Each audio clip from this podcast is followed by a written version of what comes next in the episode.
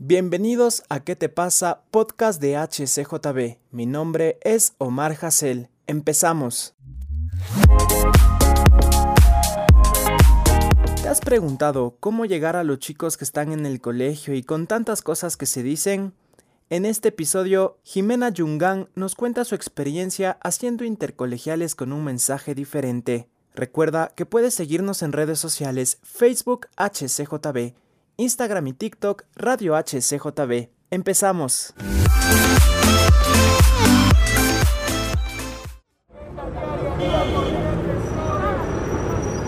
Y estamos en un nuevo capítulo de nuestro podcast de HCJB. ¿Qué te pasa? Podcast hecho para ti donde tratamos temas muy interesantes y que llegan al corazón. En esta ocasión nos visita una persona muy pero muy especial. Ella es Jimena Yungan. Ha hecho varios proyectos con jóvenes, varias cosas al servicio de Dios. Así que vamos a conocer más a fondo todos estos proyectos que Dios ha puesto en su corazón. Pero primero la saludamos. ¿Cómo estás Jimena y bienvenida? Hola, ¿cómo estás, Jacel? Que Dios te bendiga. Gracias por la invitación y aquí emocionada de estar con ustedes junto a Radio HCJB. Para mí es un gusto, gracias por este tiempo y la vamos a pasar súper, súper bien.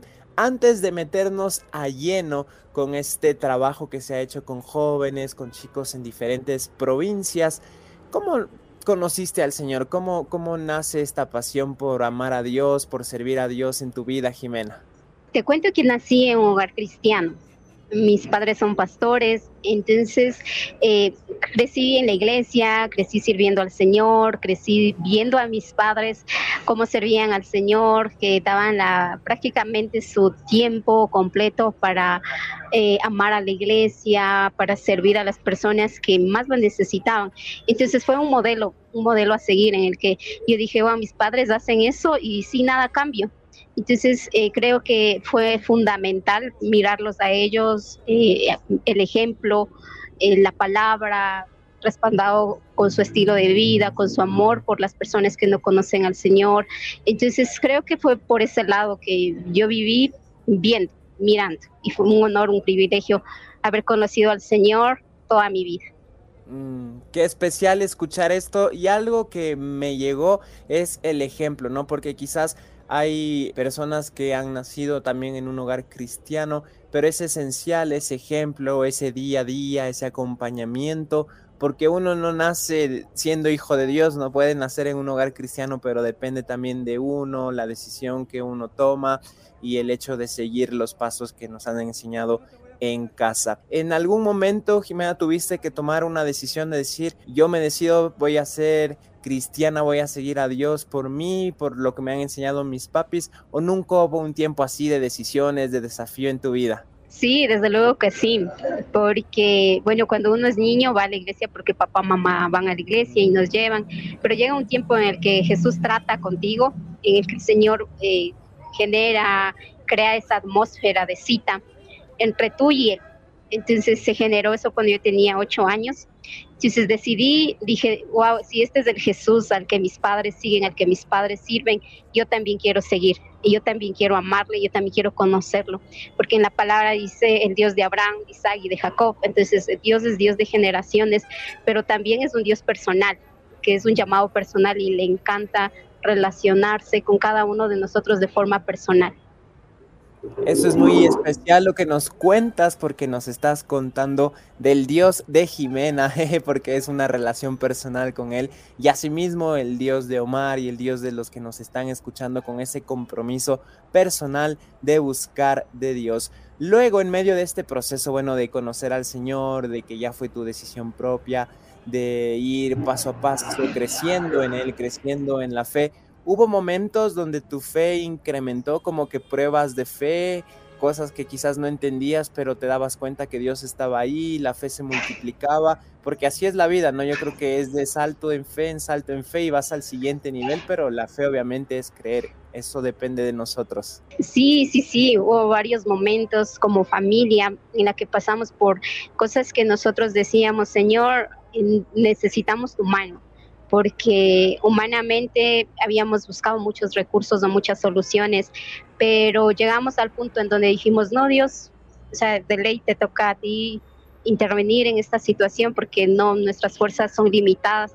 Entonces, a varios momentos como familia y forma personal también me ha tocado vivir el tema de confiar en el Señor 100%, porque cuando nos sentimos de pronto confiados o respaldados por una persona humana, de cierta forma tratamos de poner esa confianza o decimos, ah, sí, esta persona me ayudó, pero en realidad cuando no hay nadie a tu alrededor, cuando sientes que nadie te respalda, cuando sientes que de pronto estás solo, entonces ahí puede intervenir la mano de Dios. Entonces esos tiempos de desierto, esos tiempos en donde Dios necesariamente tiene que actuar han sido realmente maravillosos, la fidelidad de Dios palpar y mirarlo, porque en ocasiones leemos la Biblia, varias historias en las que Dios hizo muchos milagros pero tal vez solamente lo leímos en historias, pero hay tiempos en los que el Señor dice, yo también quiero una propia historia con ustedes, yo también quiero ser el Dios que abre puertas cerradas, ser el Dios que abre mares rojos,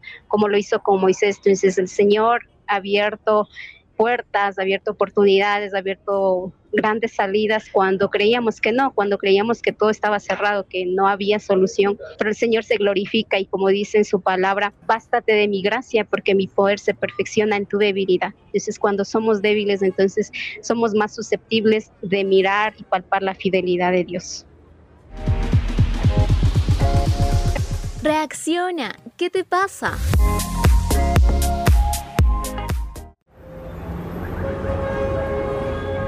Y eso es algo esencial lo que nos estás contando, ver esa relación que tienes con Dios y como tú dices, esos momentos de prueba, esos momentos de inquietudes, incluso uno puede tener dudas o no entender lo que está pasando, pero uno cree, uno tiene fe, uno confía y te das cuenta de la mano de Dios y ves en tu vida y eso es algo tan especial y tan impactante. Y por eso invitamos a que sea una relación personal, que no solo sea como decías, la historia de Jesús, sino conocer a Jesús realmente, el de la historia y tener esta relación personal con él. Estamos con Jimena Yungán aquí en ¿Qué te pasa? Podcast de HCJB. Y bueno, ya conociendo de entrada un poquito más de tu vida y, todo lo que has hecho al servicio de Dios, hay varios proyectos que has hecho con jóvenes, siempre estás como que se te vienen ideas para poder influenciar sobre los jóvenes, cambiar quizás lo que la sociedad le quiere decir a los jóvenes ahora que es un mensaje nocivo, es un mensaje que no nos hace bien.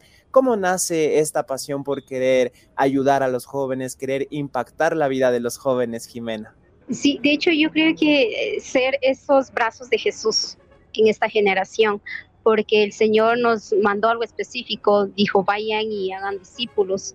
Entonces, tener claro lo que le apasiona al corazón de Jesús, lo que a Él le mueve, lo, por lo que Él se desvela, se desvive, que eso sea nuestra pasión y el Señor ama, ama a la gente que aún no lo conoce, ama a sus hijos y anhela tener una relación cercana, así como un día nos encontró a nosotros, porque Él también quiere seguir encontrando a más gente, quiere seguir metiéndose en el corazón de la gente, quiere seguir viviendo, quiere entrar a vivir a más hogares, a más jóvenes, a más niños. Entonces, eh, creo somos ese, ese remanente, somos esas personas escogidas que Dios ha llamado para que podamos mostrar su amor, abrazar a la gente que nadie quiere abrazar, eh, dar algo más que nosotros también hemos recibido, porque dice la palabra que si nosotros hemos recibido de gracia, también debemos darlo de gracia. Entonces, si un día Jesús nos encontró, dices también ser esa persona que le demos una manito al Señor,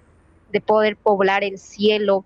Y creo que eso es una relación con el Señor Jesús tan cercana, tan cerquita de que podamos sentir lo que Él siente.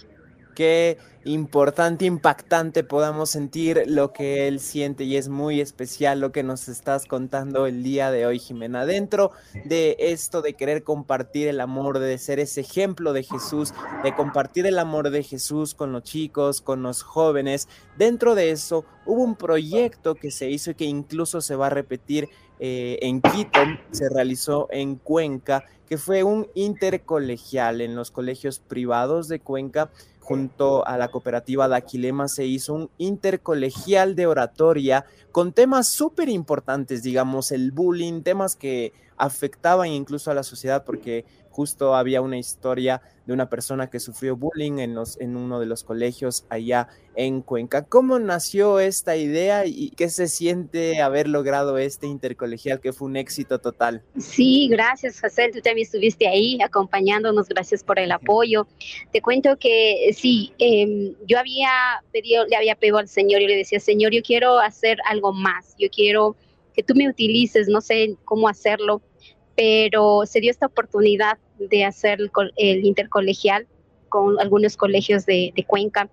Y realmente yo fui muy muy conmovida y la que más aprendió de eso creo que fui yo una de las de las personas que más aprendió porque ver a los jóvenes y te cuento que del 100% el 90% si no es del 100 habían sufrido habían sufrido bullying realmente eso movió mi corazón porque todos daban su experiencia, todos exponían el tema desde su punto de vista, desde lo que ellos habían vivido.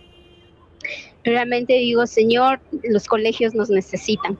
Necesitamos tener un despertar como iglesia, como jóvenes, ir a esos lugares, ir a los colegios, porque vivíamos también una experiencia en Cuenca que un joven se suicidó porque había recibido bullying por parte de los maestros, de los profesores, ni siquiera de los compañeros, sino de los profesores.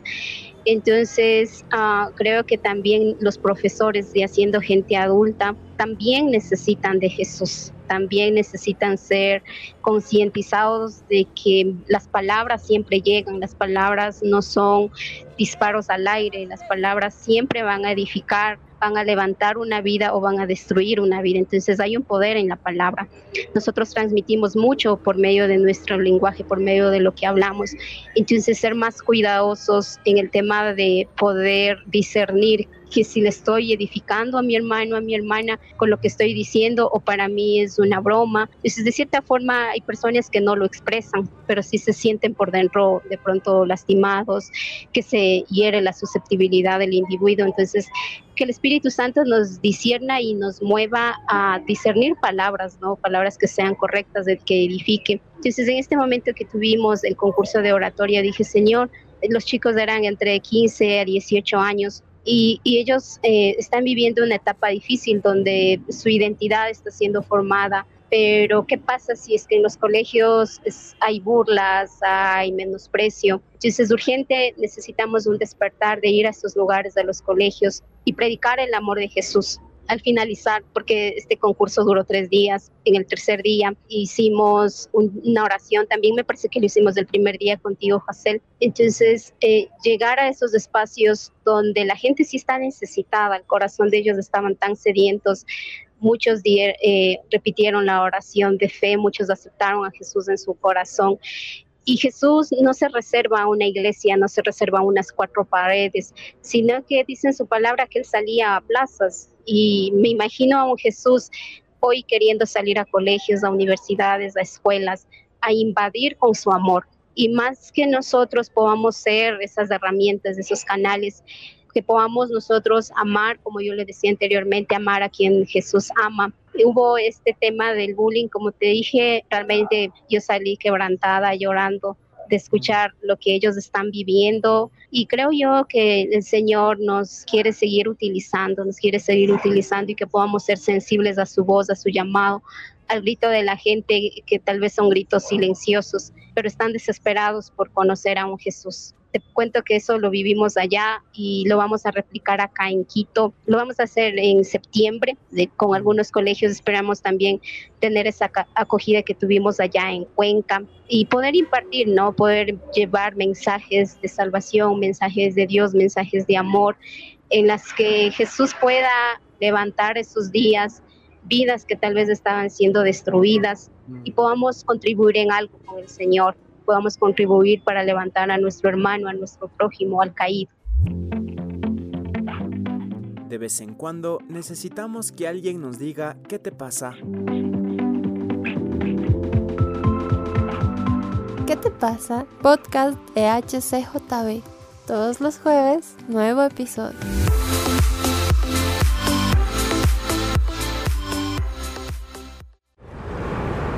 Y qué importante es esto que tú nos estás contando, porque en el intercolegial, al ver estas historias de vida reales, en la oratoria, en la historia que nos contaban, era tan especial porque, como tú nos cuentas, la mayoría había vivido bullying, incluso había gente que había perdido a su papi por el COVID o por alguna emergencia y dentro de eso encontraron ese valor y esa fuerza de decir no más, tenemos que hablar, no me pueden hacer bullying, me defiendo de una manera correcta y siendo ejemplo para los demás, para que se cambie este chip que hay en los colegios de molestar al chico, de que hace molesto, soy el más fuerte, sino realmente cambiar y decir, no, yo debo amar a mis compañeros, quizás no entiendo la situación que ellos han vivido. Y fue algo tan especial ver cómo cambió el mensaje totalmente en los chicos, en los jóvenes. Habían varios chicos que iban no solo con sus profesores, sino con hinchada propia, estaban ahí haciendo barras, apoyándose y fue algo muy, muy especial y ahora se va a replicar aquí en Quito, así que vamos a estar pendiente también de las redes sociales de Daquilema, también de este proyecto de hacer el concurso de oratoria de colegios acá en Quito en septiembre. Esto de hacerlo es justamente un desafío de ir y predicar, de no quedarnos callados. No eran todos colegios cristianos, no era que se manejaba un concepto de que, ah, sí, mira, Jesús te ama, Dios te ama y que todos lo aceptaban así a la primera, sino era el hecho de evangelizar, de llegar a estos chicos con este mensaje de vida no sé, algo que te haya impactado, qué expectativas hay ahora, Jimena, con lo que van a hacer acá en Quito, que pues fue un éxito en Cuenca, Quito es más grande, hay muchos más colegios. ¿Qué se espera para este concurso de oratoria acá en Quito?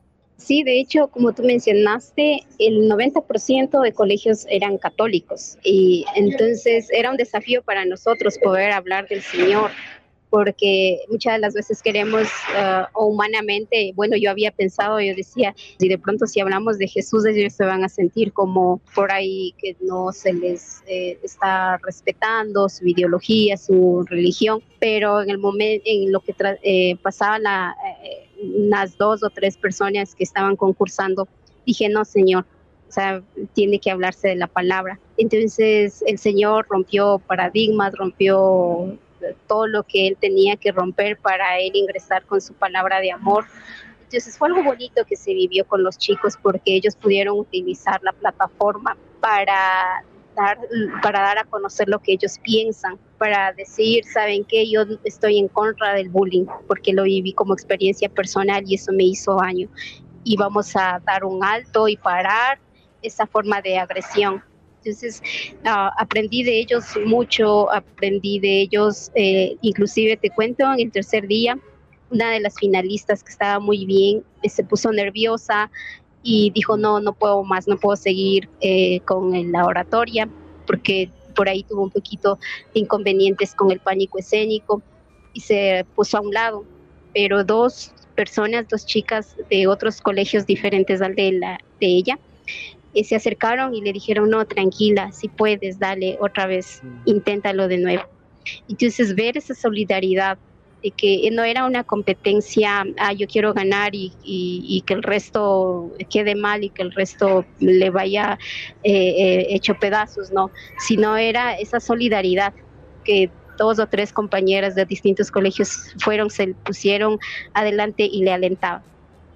Entonces, ver, aprendí eso, de que si nosotros vemos a alguien como competencia, no vamos a ser sensibles cuando esa persona necesite ayuda. Pero cuando nosotros vemos con, los corazón, con el corazón, con los ojos de Jesús, vamos a poder discernir y vamos a poder ser sensibles que cuando alguien está mal, cuando alguien está caído, cuando alguien necesita un abrazo, voy a correr, voy a correr y vamos a correr a levantarle al caído. Entonces, eh, qué grandes lecciones que se aprendió, como te comenté, la que más aprendió fui yo. Y lo vamos a hacer acá, queremos que Jesús vuelva a tocar los corazones de los adolescentes acá en Quito. Es una ciudad mucho más grande, la capital. Y bueno, pues queremos impactar nuevamente y nuevamente que Dios utilice este, este tipo de actividades, estas plataformas para dar a conocer su amor. Reacciona, ¿qué te pasa?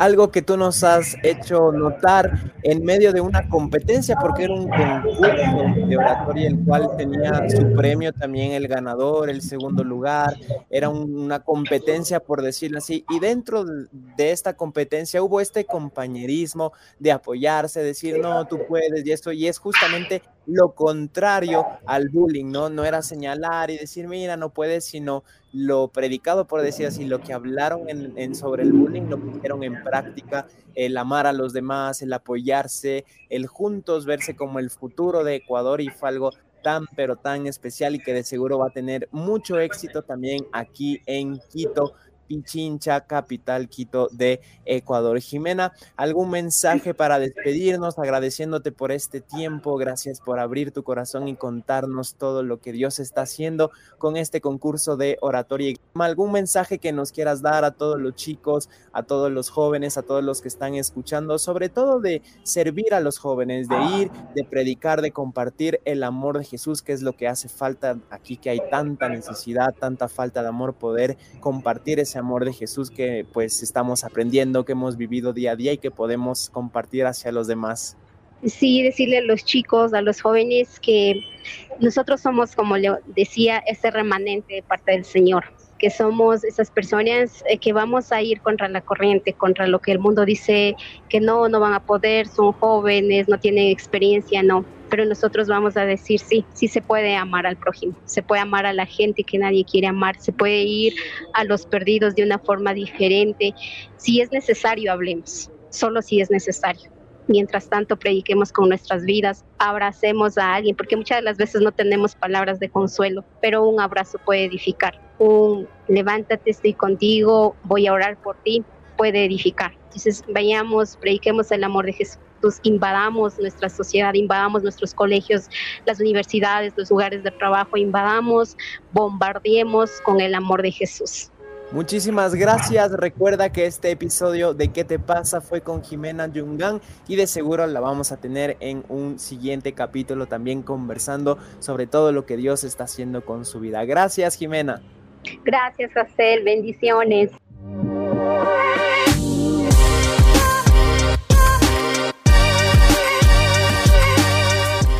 Siempre es un gusto que nos acompañes en ¿Qué te pasa? podcast de HCJB. Recuerda que somos un ministerio que se sostiene con donaciones. Si en tu corazón está sumarte a nuestro equipo, puedes acceder a nuestra página hcjb.org y hacer clic en donación. Gracias por escuchar ¿Qué te pasa?